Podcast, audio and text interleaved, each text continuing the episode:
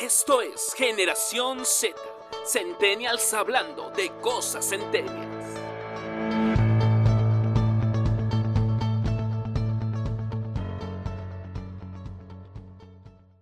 Bienvenidos a esto que es Generación Z 9612. Mi nombre es Diego Muñoz. Mi nombre es Emilia Aguilar. Y estamos de regreso nuevamente después de un tiempo, después de un- bastantes semanas, pero ya estamos de regreso y con toda la actitud para seguir subiendo este tipo de contenido. Y hoy tenemos el tema de, Películas de terror. efectivamente, no sé si ustedes son fans de las películas de terror. Yo no tanto, no sé tú, Emilia. Yo la verdad tampoco, porque no podría dormir por las noches, chicos. No sé qué fuerza de voluntad se requiere para ver estas películas, pero los admiro si a ustedes les gustan mucho. Efectivamente, yo también los admiro. No soy de verlas.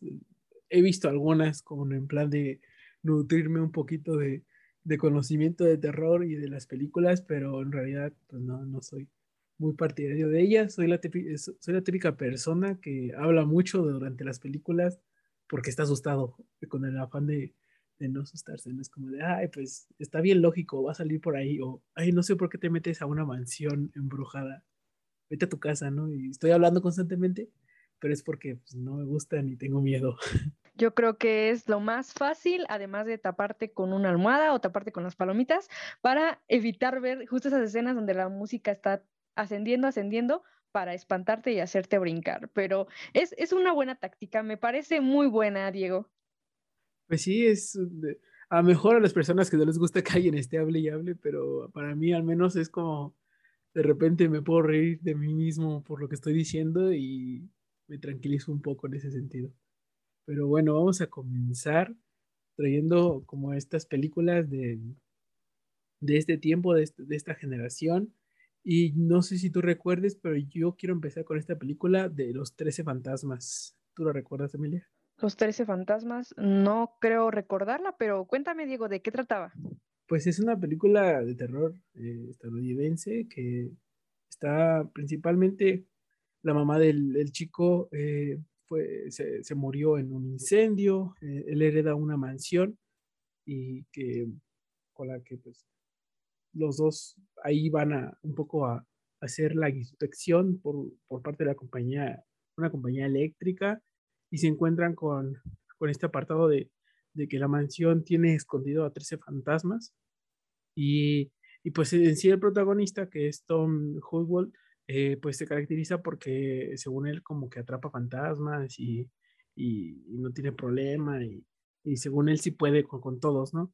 Pero se enfrenta con, con unos fantasmas que pues, la verdad él, no puede no puede combatir y se ve pues enredado en, en esta parte en la que pues está un poco, digámoslo así, atrapado con los fantasmas en, en un lugar y tiene que atraparlos a todos, ¿no? Tiene que irlos venciendo poco a poco. A mí la parte en la que más me pasó, causó así como shock es cuando el niño se entera que uno de los 13 fantasmas es su mamá que fallece, ¿no? A los...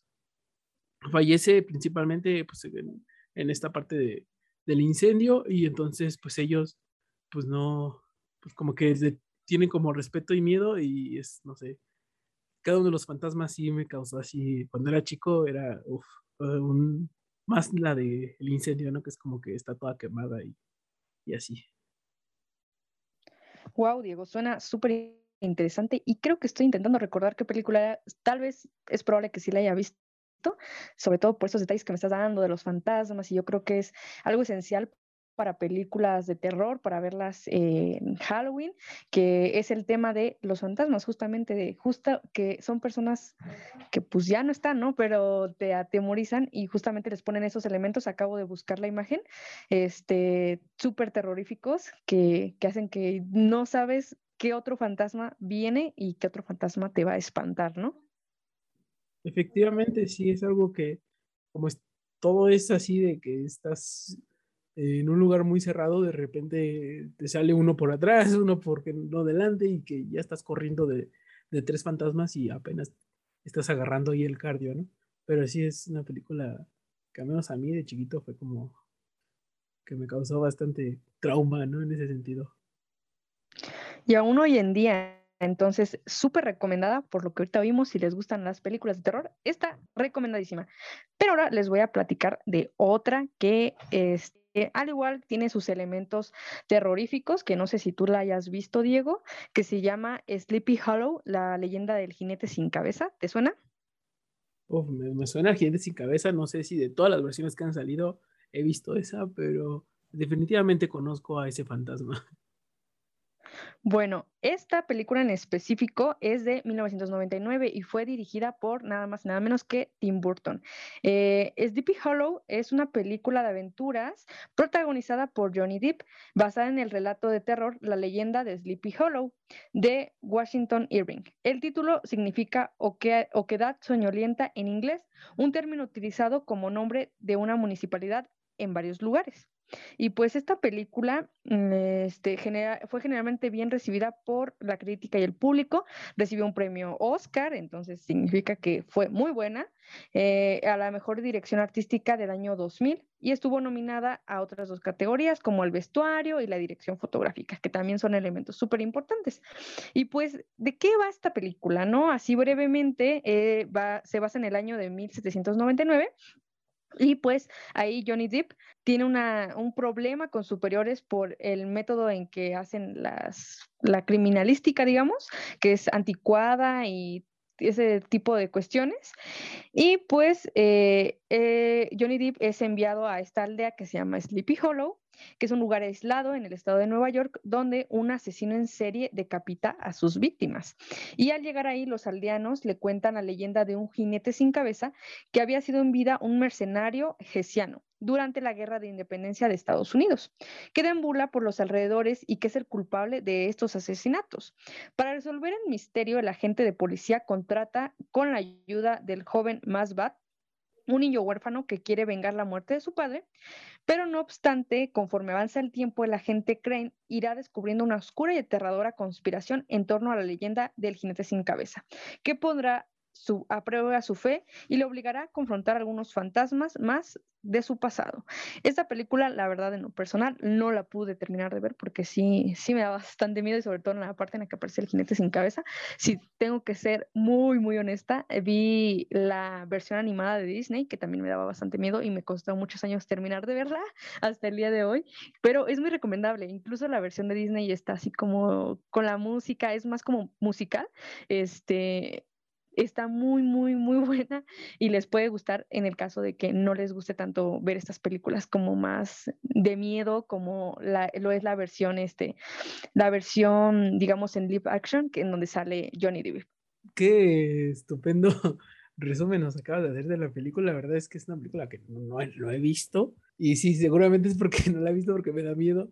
Pero en verdad creo que es un suceso lamentable lo que pasa en la película. Pero bueno, cada quien se la, si la, se la recomendamos para que la vean de todos modos, porque suena, suena bastante interesante. En otra de las películas, y, aquí aclaro, es como de las que pocas que he logrado ver, principalmente porque el fantasma o el villano no me da tanto miedo, que son las películas de Viernes 13. En este caso vamos a hablar del reboot del 2000, eh, de 2009, ya que eh, la, las primeras sagas fue, se grabó en 1980 pero en este caso, pues va a ser eh, la del 2009, que es dirigida por Marcos eh, Nispel, y principalmente eh, es un reboot. Habla sobre que en junio del, del 80, Alice Harry es la única chica sobreviviente de la masacre desatada en un campamento Crystal Lake, por lo que después de decapitar a, a, una, una este, chica que estaba un poco loca, con un machete, logra escapar y logra escapar y, después de 29 años, pues eh, ya en sucesos del 2009, lo hacen como en este contexto, pues van cinco chicos al bosque en busca de, la hierba mágica llamada marihuana y, comienzan ahí a contar una historia de la historia de terror sobre un niño llamado Jason quien murió ahogado y que ahora deambula por el bosque y que camina como muerto y que castiga a los adolescentes irresponsables y así. La típica historia de para que no se acerquen al lago los adolescentes y no se lleguen a ahogar. Pero conforme pasan las horas comienzan a notar que todo es extraño y pues comienza a salir este personaje que es eh, Jason, el típico de con la careta de, hockey. Y es una película que, pues, a pesar de que tiene varias entregas, es una película que, que no decepciona en el sentido de que Jason ya tiene varios eh, como estilos y que ha sido también un icono y también un símbolo en ese sentido de lo que es eh, Halloween y que es una película que, en verdad, por ejemplo, sí pude ver, sí pude lograr apreciar ese contenido. De hecho, así como un dato, eh, también se ha sacado, ya tiene sus añitos, pero se sacó igual un videojuego sobre, sobre este juego, sobre este, esta película, perdón, que, que en verdad también te pone tanto el papel como de víctima como el papel de asesino y está bastante interesante y se acerca mucho a esta realidad de las películas, ¿no? Que es un contenido bastante interesante. Pues yo creo que si tú la pudiste ver, Diego, es probable que yo también la pueda ver. Ya me sonó bastante interesante, sobre todo porque, pues, ¿quién no conoce a este icónico personaje de Halloween? E incluso que tiene como esta trama, ¿no? Que comentas de que no vayan chicos a portarse mal esas cosas, que es un poco de lo que tratan algunos a lo mejor programas o películas, que en Halloween, si te portas mal, te va a pasar algo o te van a, pasar cosas sobrenaturales con alguno de estos este, personajes icónicos ¿no? del Halloween para que te portes bien y no hagas travesuras en esos días. Entonces suena súper interesante y ya me dieron muchas ganas de verlo. Y por otro lado, les voy a platicar sobre otra película que es muy conocida, eh, se llama El proyecto de la bruja de Blair, que si no lo conocen o no la han visto, es un largometraje independiente de terror psicológico estadounidense de 1999, escrita y dirigida por Daniel Myrick y Eduardo Sánchez, que brevemente eh, un poquito de lo que trata es sobre que el 8 de julio de 1994, tres estudiantes de cine se prepararon para filmar uh, un documental a modo de tesis sobre la leyenda de la bruja de Blair una mujer acusada de brujería y asesinada en 1785, a quien los habitantes de Burkittsville, previamente Blair, han señalado como la responsable de diversos eventos paranormales durante los últimos 200 años. Y pues al llegar al pueblo entrevistan a la gente del lugar sobre la leyenda. Un par de personas explican el caso de Rustin Parr, un hombre que entre 1940 y 1941 secuestró a ocho niños y asesinó a siete luego de escuchar la voz de una anciana. El único sobreviviente, Kyle Brody, atestiguó que Parr los obligaba a arrodillarse en un rincón de la habitación de cara a la pared mientras mataba a alguno de los otros. Al terminar con los asesinatos, Parr se entregó y los cuerpos de los niños fueron hallados en una cabaña en medio del bosque. Unos meses más tarde fue ejecutado por sus crímenes y la cabaña fue demolida.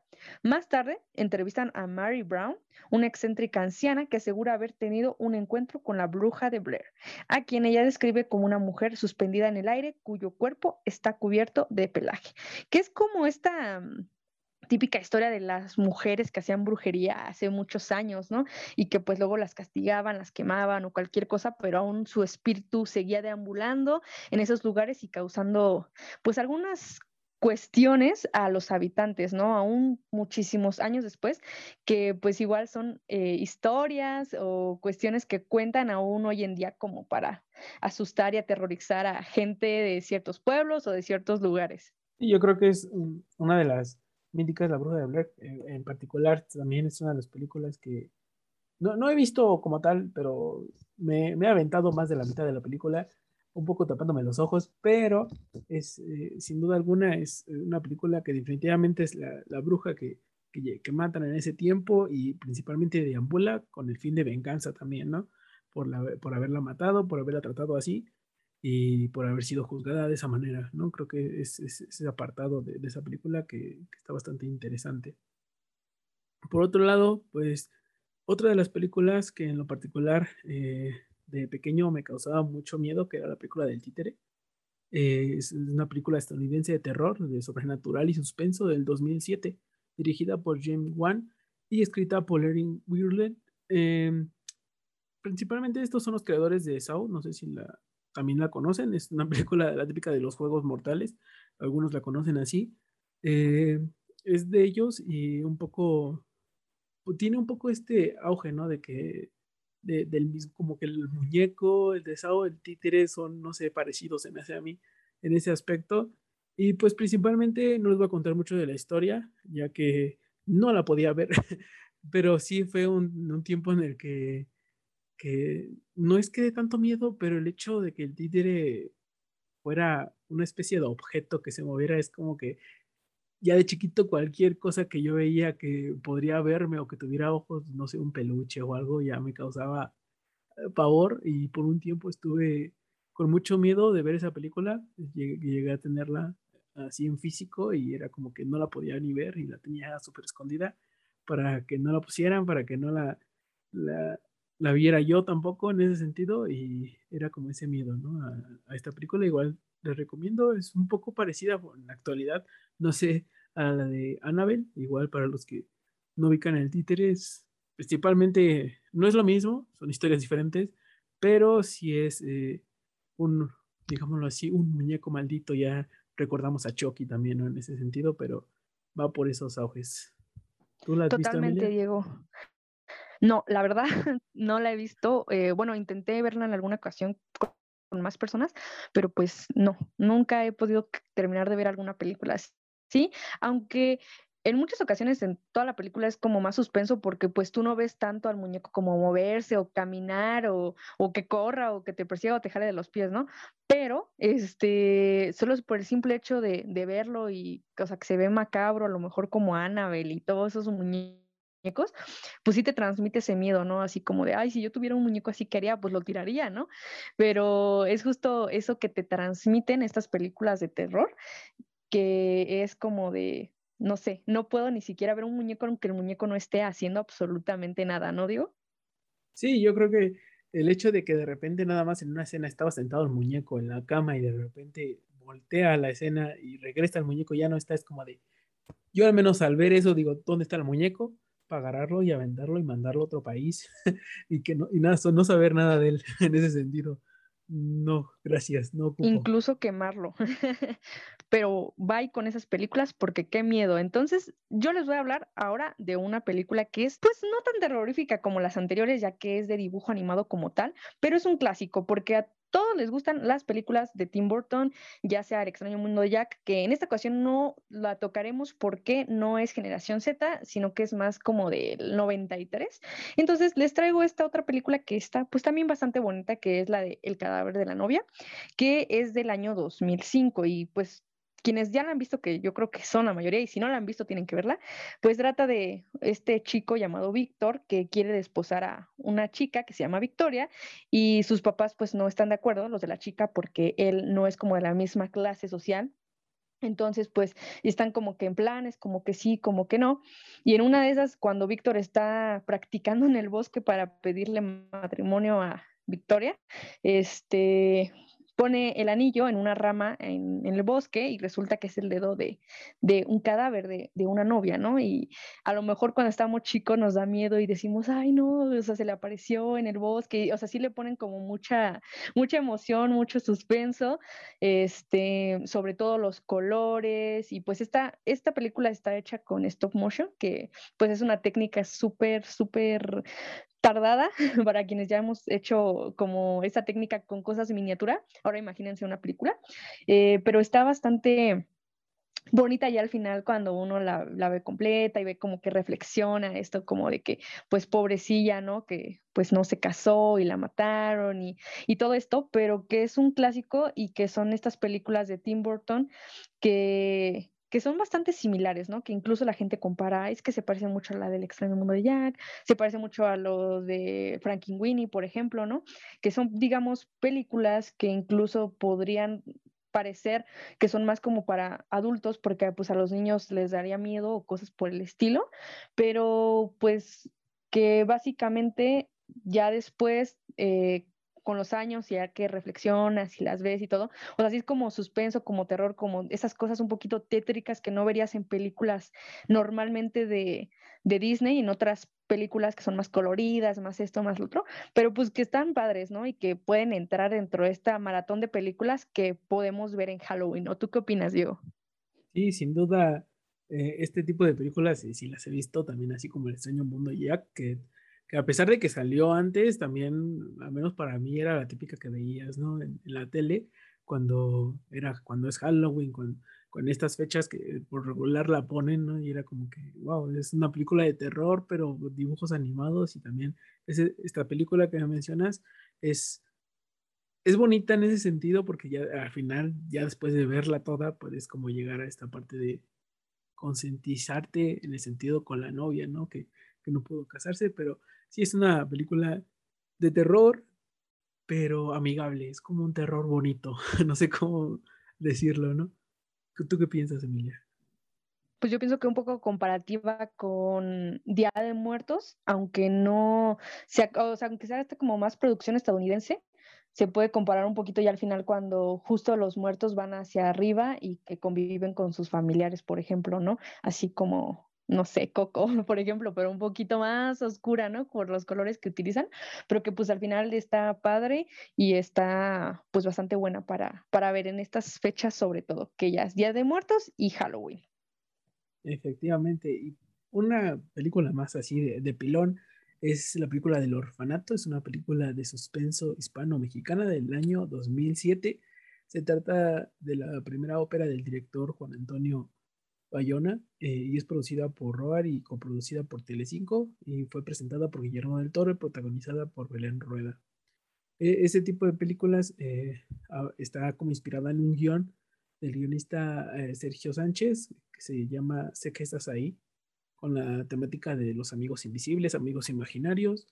Y sin duda alguna es una película que Guillermo del Toro por Telecinco tuvo como más presupuesto a la hora de ser producida y la verdad es que valió la pena en ese sentido porque es una película pues que si no la han visto se la recomiendo si está, si está un poco macabra más el, el, hecho de la niña que sale con un con la máscara esta del costal es como ya lo comentaba con Emilia antes de empezar a grabar pero era una que recordaba aunque no la vio solo recuerda a la niña porque era sí da bastante miedo. No sé tú Emilia Sí, claro, o sea, en, a lo mejor en ese año en que salió como tal, no la vi o no la vi completa, pero tú ves como el póster, ¿no? De la película y te acuerdas porque es bastante, o sea, no es algo que puedas olvidar, eh, justo ver como esta niña, aunque ni siquiera le ves la cara, o sea, sus elementos más icónicos, como comenta Diego, son lo del costal como de papas o algo así, un costal así como súper viejo, que nada más tiene como dos hoyitos en la cara para ver los ojos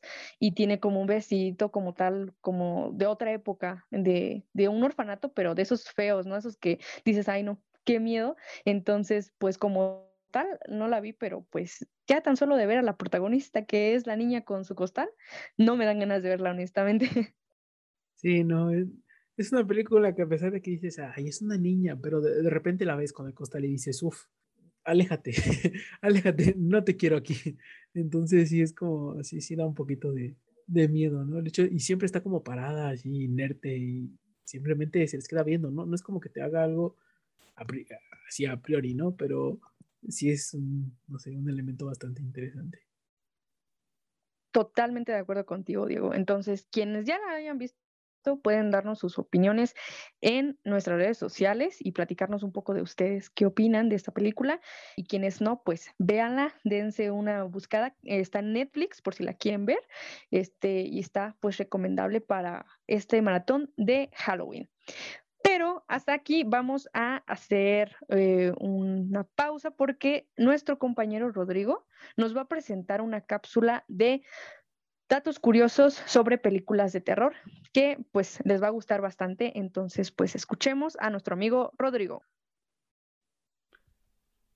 Creo que sí, compañeros, Diego, Emilia. Y bueno, vamos a ahora hablar un poco sobre algunos datos o información interesante que tiene que ver con este tipo de películas de miedo, de terror, y creo que sería bueno comenzar eh, por preguntarnos, bueno, ¿por qué es que nos gusta o nos atrae o buscamos este tipo de obras, este tipo de contenido del género del terror? ¿No? Porque sabemos que podemos ser una persona o podemos tener una persona, un conocido, algún amigo familiar que más allá de que estas películas le generan una respuesta natural, un miedo natural a este tipo de obras, le puede causar un verdadero estrés o, angustia, ¿no? Al punto de que incluso rechaza totalmente este tipo de películas.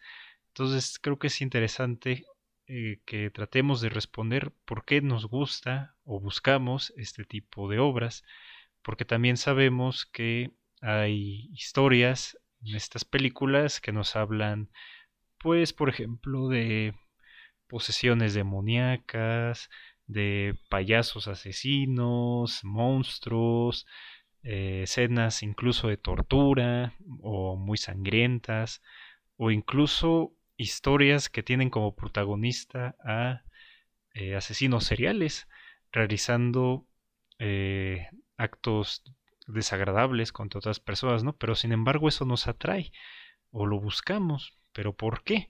Y bueno, una de las respuestas que podemos encontrar es desde la psicología, que eh, esto de acuerdo a Paul J. Patterson de la Universidad Estatal de San José, nosotros buscamos este tipo de obras porque queremos entender nuestros temores y los miedos que en ese momento hay en nuestra sociedad o en la población en general. Es decir, que el género del terror se dirige a nuestros miedos arquetípicos, es decir, los que podemos pasar día a día o los que una generación en su momento trata de manifestar en una película o en el cine.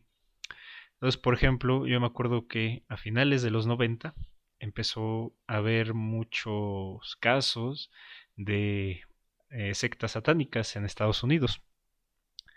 Y esto se empezó a hacer como muy popular, empezó a ser un miedo recurrente que tenían en, algunas sociedades y que el cine recupera y hace películas que hablan sobre estos temas de el demonio, el diablo, el anticristo, ¿no?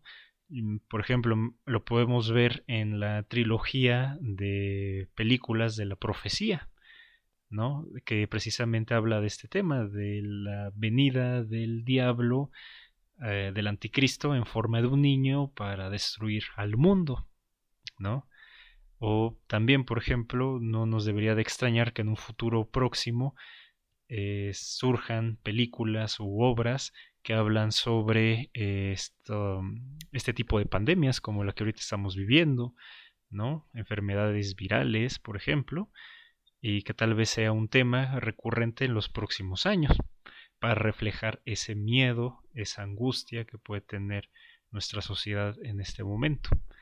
También otra respuesta desde el ámbito de la psicología es una que nos da Joel Cohen de la Universidad de Florida, que nos dice que las personas podemos experimentar todo tipo de emociones, felicidad, tristeza, euforia y ansiedad. Pero por ejemplo, hay personas que disfrutan de la emoción aunque provengan de una fuente negativa es decir, de, puede ser una película de miedo, ¿no? ¿Y esto por qué? Va relacionado con otra respuesta que nos da Marvin Zuckerman de la Universidad de Delaware, también de psicología, y él apunta a que este tipo de obras, este tipo de películas de miedo, de terror, van de acuerdo a un tipo de personalidad específico de un espectador. Es decir, estas personalidades serían de aquellas personas que buscan mayores niveles de excitación, que tienden a escoger y disfrutar de este tipo de cine porque tienen una necesidad de vivir experiencias intensas. Estas películas entonces se vuelven como una pruebas autoimpuestas a nosotros mismos, como un reto que tomamos para ver qué, emociones nos puede generar. Entonces, eh, también esto lo podemos ver en, por ejemplo, en personas que practican deportes de alto riesgo. Entonces, esta sensación de excitación puede persistir durante algún tiempo después de que veamos una película de terror. Es lo que eh, se llama proceso de transferencia de excitación y es algo que se refleja en nosotros a través de procesos fisiológicos que quizás hemos experimentado a ver una película de terror como presión arterial elevada, respiración agitada, latidos cardíacos rápidos, ¿no? Entonces ese tipo de emociones es quizás lo que buscamos a la hora de ver este tipo de obras. Y ya para también pasar a otro tema sobre algunos datos curiosos de algunas de las películas más representativas o que han o que establecieron un precedente o han marcado una tendencia, una referencia en el cine del terror y también en el cine en general. Entonces, por ejemplo, tenemos películas como El Exorcista, que es, estoy seguro que ya todos lo hemos visto, que lo interesante de esta película fue que fue la primera película de terror en ser nominada al Oscar a la mejor película. Es decir, en su momento El Exorcista tuvo 10 nominaciones al Oscar, ahí en el año de 1974, y entre ellas estuvo Mejor Película y Mejor Actriz de Reparto para esta niña, que lo hizo muy bien, eh, representando a esta niña poseída por el demonio. Sin embargo, no se llevó el premio, pero sentó este referente en ser la primera película de terror nominada como Mejor Película, algo que quizás antes era mucho más difícil por el gran estigma o el gran eh, prejuicio que veían a las películas de miedo como muy chafas, muy eh, no propias, como de un género del cine. También, por ejemplo, tenemos la película de la masacre en Texas, o la masacre de Texas, que este, lo interesante aquí es que este asesino, eh, que ya es un icono del slasher, Leatherface, este personaje que mata a sus víctimas con una sierra, una motosierra, y que luego despelleja a sus víctimas de les quita la piel de la cara, ¿no? Para hacerse máscaras. Entonces tenemos que este el director de esta película, como ya muchos sabrán, fue eh, Tom Hopper. La primera película que surgió, la, viejita, la versión, la, la, primera. Y en una entrevista él, le preguntaron de dónde se había inspirado. Y dice una respuesta muy curiosa, que la idea se le ocurrió durante las Navidades de 1972, es decir, dos años antes de hacer la masacre Texas. Él estaba haciendo sus compras navideñas de regalos en un supermercado y él decía que había mucha gente eh, ahí en las calles haciendo al mismo tiempo las compras en el centro comercial de última hora, ¿no? Y según Hooper era casi imposible andar por la calle por la aglomeración y esto le agobió mucho. Y entonces eh, pasó al lado de un mostrador de una tienda donde tenían motosierras y cuando vio las motosierras pensó por un momento que sería la solución perfecta para abrirse paso entre la gente. Y esta idea fue lo que implementó en el asesino de Leatherface, ¿no? Y que también esta película se basó en un asesino muy famoso en los años 50 y en Estados Unidos, que era Ed Gain, un hombre que era muy eh, controlado por su madre, esto le causó problemas, lo que le desembocó en que se hiciera un asesino serial y que la, esa similitud con Leatherface es que cuando él también mataba a sus víctimas, a veces le hacía, quitaba la piel y hacía varias cosas, ¿no? Con ella, como carteras, cinturones, eh, lámparas, ¿no? Entonces ahí también está ese referente a un asesino serial. También, por ejemplo, eh, la película de Psicosis, muy famosa de Alfred Hitchcock, eh, fue la primera película en la historia del cine en mostrar un inodoro en la escena del asesinato en la ducha. Y también si recordamos esa escena donde el asesino mata a la protagonista, apenas los primeros 30 minutos que pasa la película la mata, eh, recordamos que hay una, esa escena, la sangre eh, se va por la coladera, ¿no? Supuestamente era sangre, pero lo curioso es que el director optó por usar chocolate en lugar de salsa de tomate, que era lo que se usaba, le gustó más el chocolate por la densidad del material. Y como la película estaba filmada en blanco y negro, pues nadie se dio cuenta de que ni siquiera era algo parecido a la sangre, sino que todo el tiempo fue chocolate. Y también por último, otra de las grandes películas del terror, Scream, si recordamos esta también es del género slasher en los años 90, de este asesino serial que utiliza una máscara como si fuera un fantasma y una capucha negra, ¿no? Y aquí eh, el creador de esta película fue Kevin Williamson, el cual escribió el guion de la primera película en tan solo tres días. y según la inspiración le llegó por una cosa que él, mismo le pasó y le causó bastante impresión. Entonces, él relata que un día estaba en su casa viendo la televisión, estaba viendo un programa de investigación criminal y hablaban de unos asesinatos. De repente no había nadie más en su casa y oyó un ruido proveniente del interior de, la casa. Se sobresaltó y se puso a investigar y encontró una ventana abierta y eso le pareció muy extraño porque él no recordaba haberla abierto y se quedó muy inquieto que fue a la cocina, cogió un cuchillo y llamó a su, un amigo de él, David Blanchard, para contarle lo sucedido. Entonces empezó a registrar la casa teniendo a su amigo en el teléfono en la llamada y por suerte no encontró a nadie. Mientras él estaba revisando su casa, su amigo le iba contando sobre películas de terror que había visto, ¿no? Entonces es una referencia y eso es algo que podemos ver bastante eh, exactamente como pasa en la, en la película de Script en los primeros 30 minutos, en la escena donde a la chica le llama el asesino y ella empieza a revisar precisamente con un cuchillo eh, en la mano. Entonces, pues esto fue alguno de los datos e información interesante al respecto y esperemos que les haya gustado. Muchas gracias, Rodrigo, por esa excelente cápsula sobre datos curiosos. La verdad es que algunos yo no lo sabía, pero efectivamente yo creo que son iniciales para que, no sé, este tipo de películas las puedas ver y te fijes más un poquito en estos datos curiosos que de repente hay y que no nos damos cuenta. Pero bueno, continuamos con esto, Emilia. ¿Qué, nos, qué más nos traes hoy? Bueno, pues ahora brincamos de películas que estábamos hablando de los 90, 99 aproximadamente, y les platico sobre una del 2011, que todavía es generación Z, y se llama You Are the Next, o en español, Cacería Macabra, tú eres el siguiente, tú eres el próximo en México, entre uno de los títulos, para que se den una idea. Este, esta es dirigida y editada por Adam Windar, escrita por Simon Bannett y protagonizada por Shani Wilson, Nicolas Tucci, entre otros. Esta película, para quienes no la han visto, eh, comienza eh, con una pareja que está solitaria en el bosque, típicamente. Después de tomar una ducha, Eric descubre la frase tú eres el siguiente escrita con sangre en la puerta corrediza de un vidrio de la sala, más allá de la cual puede ver el cadáver de su novia con la que estaba hace poco. Y poco después de eso, él es asesinado por Mascadero.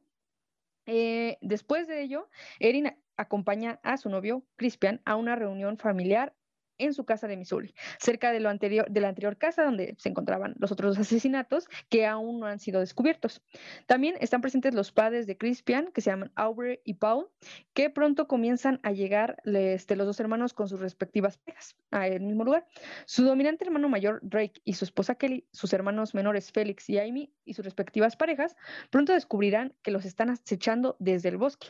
Después de esto, uno a uno, cada miembro de la familia comienzan a ser asesinados por tres asesinos enmascarados, de los que los asesinos no esperaban era que Erin terminaría dándoles una buena batalla y complicaría las cosas para ellos, comenzando así una cacería en la que los victimarios tomarán el papel de víctima, que si no lo han visto esta película, bueno, en los pósters, en las imágenes que, que pueden apreciar, eh, son sobre estas personas que están acechando y que tienen máscaras de diferentes animales y pues sí están un poquito perturbadoras porque no son como las máscaras convencionales que podríamos ver, ¿no? Así de, de animales bonitos y eso no, sino que son este, máscaras un poquito pues más feas, ¿no? Que, que esta película como tal tampoco la pude ver completa, o sea, me tapaba los ojos en partes, ¿no? Y viéndola a mediodía porque pues definitivamente, ¿no? La puedes ver en la noche. Y, y sí está como muy de suspenso en esas partes en la que persiguen a la muchacha, está, o sea, de noche está en este lugar y, y corre y corre y pues tú sientes ese miedo como de que ya se vaya de ahí, ¿no? Entonces, este, está como muy de suspenso y sí está un poquito pues fuerte, como pueden oír, pues están cazando a personas básicamente, pero pues si a ustedes les gustan estas películas fuertes, recomendable para ustedes, deberían de verla, no sé si tú ya las hayas visto, Diego. La verdad es que no la he visto, pero a lo que me dices también me va a costar verla, pero igual me voy a comprometer a verla en algún punto de mi vida, no sé cuándo. en algún, algún día la voy a ver, pero sí suena bastante interesante y bastante fuerte sobre todo. Pero pasamos de películas fuertes a películas un poco más de este género que comenzó a salir también de terror comedia, ¿no? Que en particular son, algunas de las películas que he visto así en plan de que puedes llegar a reírte en verdad por, por este tipo de películas a pesar de que están inspiradas con un tema de terror. Y empezamos con una clásica que al parecer fue algo así súper conocido en este tiempo. Son todas las películas de Scary Movie. No sé si ubicas alguna de ellas, pero hay escenas míticas de, de este tipo de películas. Pues la verdad, sí, a lo mejor he llegado ver memes y cosas así, pero la verdad tampoco me laten esas películas así como de humor negro hacia asesinatos y esas cosas. No, no me agrada nada. Pero cuéntame más. Pues te comento que esta película es eh, una película estadounidense, definitivamente de humor negro, del año 2000, la primerita. Y en este caso fue dirigida por Kenneth Lois y pues en este caso pues trata de como fragmentos de otras películas, eh, tiene como su propia historia original con su propio, digamos, asesino, ¿no? Que usa la máscara mítica eh, blanca, ¿no? Con la bata, bata negra, pero en verdad pues tiene este, este sentido de, de, comedia, utilizando referencias, no sé, a otras películas como la del Aro, como El Exorcista, eh, no sé, un poco más de, de ese sentido. Eh, juega mucho con, con, el humor negro, con el apartado un tanto de, de estas escenas que, hacen como este ridículo hacia, hacia las otras películas no sé, o sea, sí, a pesar de que tiene un humor negro, al principio, por ejemplo, cuando en este, a esta edad, que era pequeño, pues no, no le entendía mucho. Ahora que tuve la oportunidad de verla ya más grande, fue como, oh, ahora tiene más sentido. Algunas cosas me hacen más gracia, otras no tanto. Pero sí fue una de, una de las películas que, que, pues tuvo, al menos entre el 2000 al 2013, tuvo cinco películas. fue subiendo y subiendo. Pues nada, en 2001 Scary Movie 2, en, en el 2003 Scary Movie 3 así con la 4 en el 2006 y con la, con la 5 hasta el 2013, ¿no?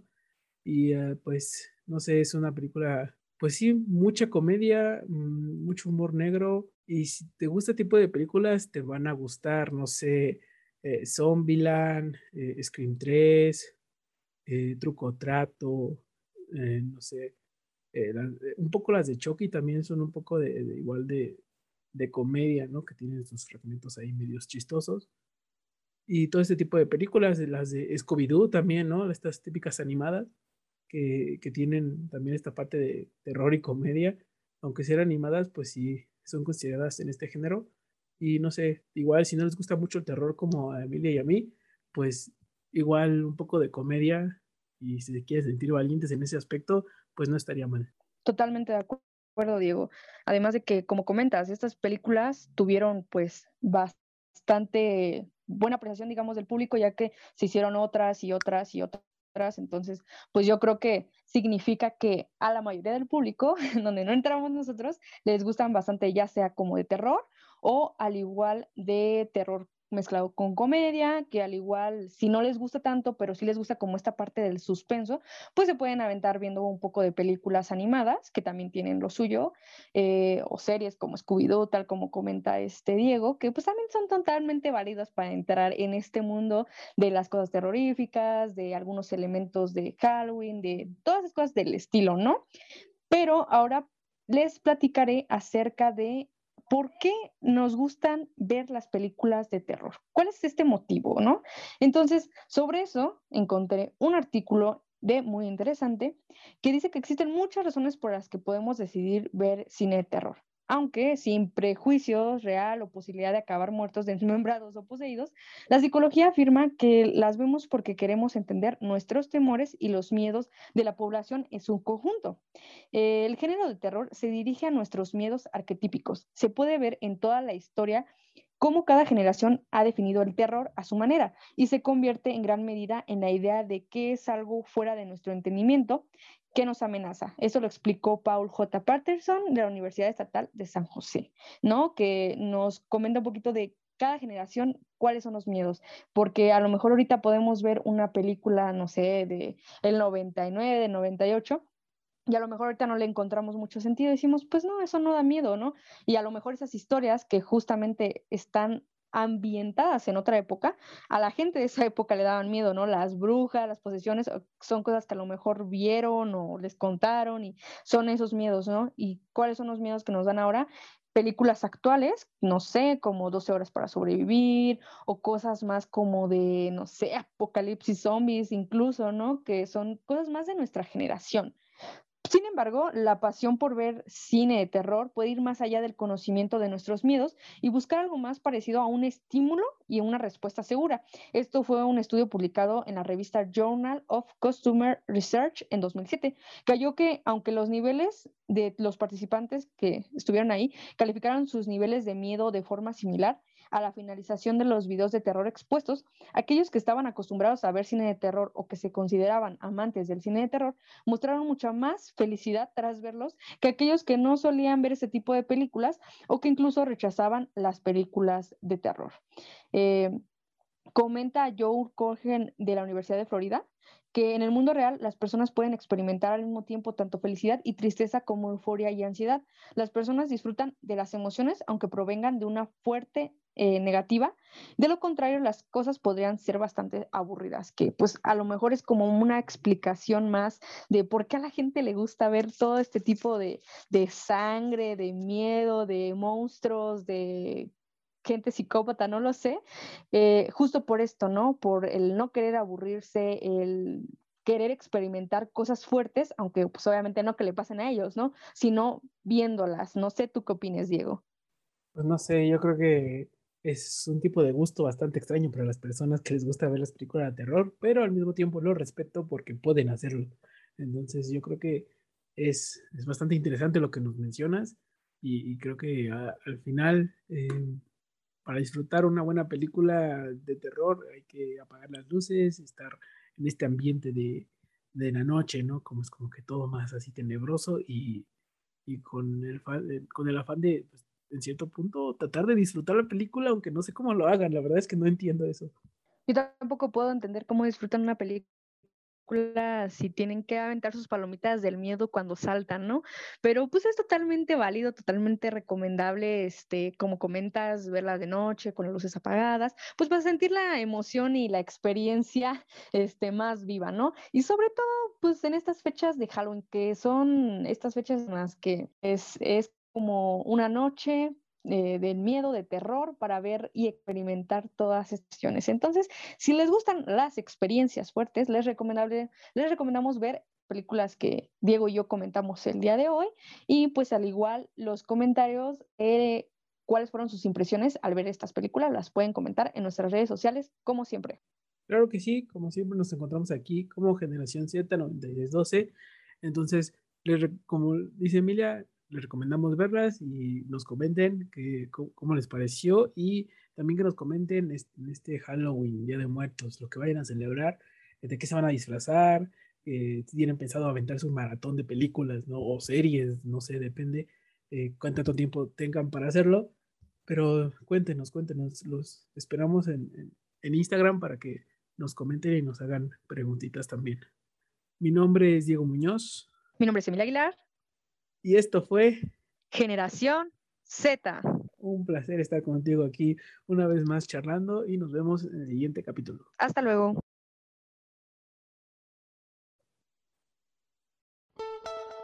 Esto es Generación Z, Centennials hablando de cosas centennial.